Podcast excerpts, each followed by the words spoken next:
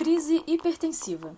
Quem nunca se deparou com uma, não é mesmo? Seja em atenção primária, secundária ou terciária, a crise hipertensiva é uma condição que pode caracterizar uma urgência ou emergência médica, como veremos adiante, e, no segundo caso, associa-se a um risco iminente de morte. Vários questionamentos importantes podem surgir diante de um paciente com crise hipertensiva. Por exemplo, como caracterizar a gravidade de uma crise? Quando solicitar exames complementares? Qual seria o melhor tratamento e como administrá-lo? E talvez a pergunta mais frequente: trata-se de uma crise hipertensiva de fato, ou seja, há realmente necessidade de manter o paciente hospitalizado ou em observação na unidade de saúde? Pois é, Juliana, as perguntas são extremamente corriqueiras quando nós nos deparamos com essa situação clínica. Como você muito bem pontuou, independentemente da área de atuação, todo médico ou médica poderá se deparar com um caso de crise hipertensiva, já que hipertensão arterial sistêmica é uma condição de prevalência muito elevada. É por isso que hoje nós faremos uma breve revisão sobre este tema, sobretudo o seu manejo. Para quem quer relembrar as novidades que compõem a última diretriz sobre hipertensão arterial sistêmica, não deixem de ouvir o episódio sobre o tema publicado no dia 13 de 5 deste ano. Bom, então vamos lá. Primeiro, definições. Crise hipertensiva compreende valores de pressão arterial sistólica superiores a 180 mm de mercúrio e ou de pressão arterial diastólica maiores ou iguais a 120 mm de mercúrio. A identificação desses níveis tensionais de maneira isolada não reflete de maneira ampla o cenário clínico visto que vários pacientes convivem com esses valores de maneira assintomática.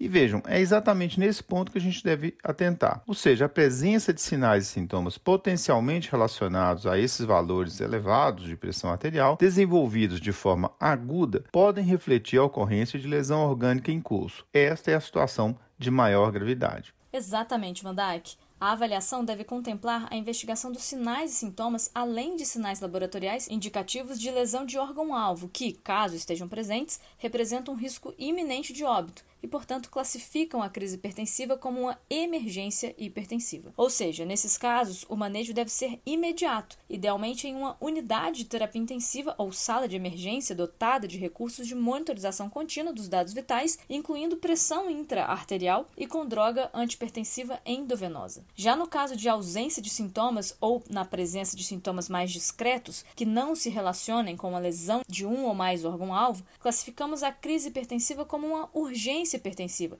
quando não há um risco iminente de óbito. Esses sintomas podem, por exemplo, ser uma nucalgia isolada. No caso de uma urgência hipertensiva, a redução pressórica pode ser feita em horas a dias, ou seja, a nível ambulatorial ou com liberação da unidade após um curto período de observação. Perceba então que a diferença básica entre uma emergência e uma urgência hipertensiva é a ocorrência de uma lesão de órgão-alvo e não necessariamente o valor pressórico isolado. Por isso, quando houver uma dúvida acerca da ocorrência da lesão orgânica a partir da observação clínica, devemos lançar mão de propedêutica para monitorizar os diferentes órgãos que podem sofrer nessas circunstâncias, notadamente cérebro, pulmões, coração e sistema circulatório. E aí seriam, né, rins e retina. Por outro lado, devemos ser mais racionais nos casos caracterizados como urgência hipertensiva, porque apesar do termo forte, nesses casos não há uma necessidade de propedêutica extensa e de condutas invasivas de monitoramento e terapia. Algumas fontes de literatura, inclusive, sugerem o uso do termo pseudocrise hipertensiva para definir melhor esses pacientes assintomáticos ou oligossintomáticos sem lesão de órgão-alvo e nos quais a elevação pressórica decorre de uma situação de estresse ou evento doloroso. Situação essa muito comum, sobretudo em pacientes hipertensos mal controlados ou não aderentes ao tratamento. Isso mesmo, Juliana. Com relação aos órgãos-alvo, o acidente vascular encefálico isquêmico e o edema agudo de pulmão são as principais manifestações no cenário de emergência hipertensiva. Outras situações que se enquadram numa emergência hipertensiva incluem hemorragia subaracnoide, encefalopatia hipertensiva, a síndrome coronariana aguda, dissecção de aorta, lesão renal aguda, crises adrenérgicas relacionadas a feocromocitoma ou intoxicação exógena como cocaína, hipertensão arterial maligna, além de pré-eclâmpsia, eclâmpsia ou síndrome HELP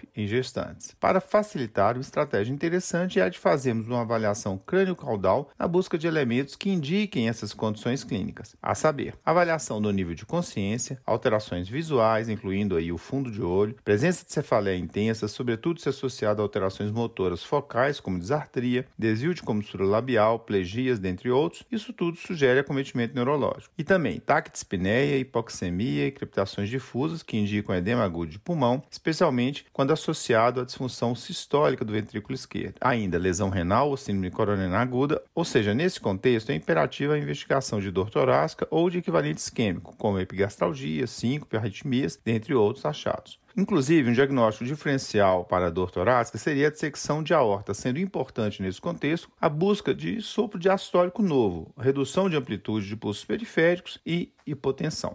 Já a avaliação de uma possível hipertensão maligna acelerada inclui a fundoscopia com identificação de retinopatia com papiledema ou hemorragias e exudatos. Mais especificamente, a presença do papiledema caracteriza a forma maligna, ainda que a presença de hemorragias e exudatos agudos, mesmo sem papiledema, tenha o mesmo valor prognóstico ruim. Comumente, a retinopatia aguda vem acompanhada de insuficiência renal e encefalopatia hipertensiva, uma vez que traduz a presença de necrose fibrinoide das arteríolas decorrente da emergência hipertensiva. Bom, percebam que a propedêutica deverá ser guiada pela presença desses sinais e sintomas, ou seja, alterações neurológicas e indicarão uma tomografia ou ressonância magnética do crânio, enquanto um edema agudo de pulmão indicaria a realização de uma radiografia de tórax, um ECG de 12 derivações, dosagem de troponina, escórias renais, incluindo potássio, uma urina rotina e mesmo um ecocardiograma. Em casos de gestantes, né, hemograma com contagem de plaquetas, transaminases e LDH para exclusão da síndrome HEL. Nas situações em que não ocorrem esses sintomas ou não ocorrem sinais de lesão de órgão-alvo, ou seja, em casos de urgência hipertensiva, a propedêutica estaria seria dispensada. É claro que pacientes com alto risco cardiovascular ou com a lesão de órgão-alvo prévia devem ter exame clínico realizado de maneira atenta e pormenorizada. E, em casos de dúvida sobre lesão de órgão-alvo iminente, a Sociedade Brasileira de Cardiologia sugere como uma propedêutica mínima um ECG de 12 derivações, troponina, radiografia de tórax e função renal, incluindo aí a dosagem de potássio. Bom, o tratamento da crise hipertensiva dependerá, portanto, da distinção entre emergência e urgência. Como nós falamos, em casos de emergência há risco iminente de óbito, já que existe lesão de órgão-alvo em curso. Dessa forma, o tratamento dessa condição deve ser realizado idealmente em unidade de terapia intensiva ou em setores com capacidade de monitorização contínua. As drogas antihipertensivas devem ser administradas por via endovenosa e as opções incluem os vasodilatadores diretos, como nitroglicerina ou nitroprusiato de sódio, além de beta-bloqueadores bloqueadores simpáticos, como esmolol ou labetalol, e também a furosemida em caso de edema agudo de pulmão. Lembrando aqui que a nitroglicerina tem um efeito vasodilatador arterial menos potente, consideravelmente menos potente do que o nitroprusiato, sendo este último o mais utilizado. A nitroglicerina é muitas vezes associada nos pacientes que têm síndrome coronariana aguda associada à crise hipertensiva ou também naqueles que têm edema agudo de pulmão. Bom, aqui um detalhe importante: mesmo na emergência hipertensiva, não está indicado reduzir os níveis pressóricos para valores próximos aos normais, ou seja, 120 por 80, isso de uma forma imediata, mas sim de promover uma redução de 20 a 25% do valor da pressão arterial à admissão na primeira hora, ou seja, ao longo da primeira hora, objetivando-se níveis de em torno de 160 por 100 nas horas subsequentes, sendo que valores abaixo de 140 por 90 serão alvo apenas após as primeiras 24 horas de observação.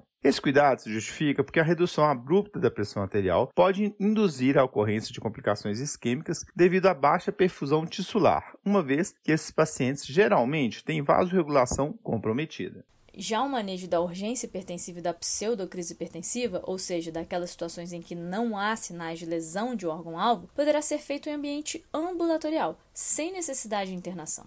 Uma vez assegurada a ausência de acometimento cerebrovascular, cardiovascular ou renal, ou seja, dos principais órgãos-alvo aí de uma crise hipertensiva, o controle pressórico poderá ser alcançado dentro de dias, até porque esse controle em unidades de pronto atendimento muitas vezes se torna inviável, visto que idealmente deve ocorrer em ambientes calmos, tranquilos e silenciosos. A administração de antipertensivo oral na unidade de saúde pode ser feita seguido da liberação do paciente, mesmo que os níveis pressóricos não estejam normalizados, ou seja, não há uma necessidade de deixar o paciente em observação até que a pressão abaixe. O importante aqui é rever as medicações de uso habitual do paciente e otimizá-las, além de estabelecer um retorno precoce dentro da próxima semana para a reavaliação. O captopril oral ou a clonidina, também por via oral, são as medicações hipertensivas mais empregadas nesse contexto, mas os demais fármacos antihipertensivos de primeira linha são alternativas interessantes. E claro, caso haja algum evento doloroso associado ao transtorno de ansiedade evidente, trate primeiro essas condições, pois isso pode ser suficiente para normalizar os níveis pressóricos. Para não esquecermos, vamos então resumir. Diante de níveis pressóricos acima de 180 de sistólica ou 120 de diastólica, busque sinais ou sintomas que indiquem lesões de órgão-alvo, como cefaleia intensa, alterações do nível de consciência, sinais neurológicos focais, alterações visuais, sinais de desconforto respiratório e crepitações difusas, além de dor torácica, sopro diastólico novo, alterações de pulsos periféricos e sinais de anasarca. Ou seja, direcione a sua avaliação para cometimento cerebrovascular, retiniano, cardiovascular e renal. Se gestante, atente para a ocorrência de pré-eclâmpsia ou síndrome HELP. Na dúvida, a propedêutica básica inclui eletrocardiograma, raio-x de tórax, troponina e função renal. Alguns pacientes apresentam anemia microangiopática com cumes negativo nesse contexto. Uma vez descartadas essas condições, identifique fatores associados como dor e estresse e faça o segmento desse paciente em regime ambulatorial, porém precoce otimizando aí as medicações antipertensivas. Por outro lado, se identificada a lesão de um ou mais órgãos-alvo, ou seja, diante de uma emergência hipertensiva, o paciente deve ser encaminhado para uma UTI e deve receber medicação endovenosa, objetivando a redução de 20 a 25% da pressão no primeiro momento. Com roteiro e edição de Vandac Nobre e Juliana Vieira e produção de Bernardo Levindo, este foi mais um Corrida de Leito, o podcast da Cura em Lab. Agradecemos e esperamos tê-lo conosco novamente em breve. Até a próxima semana.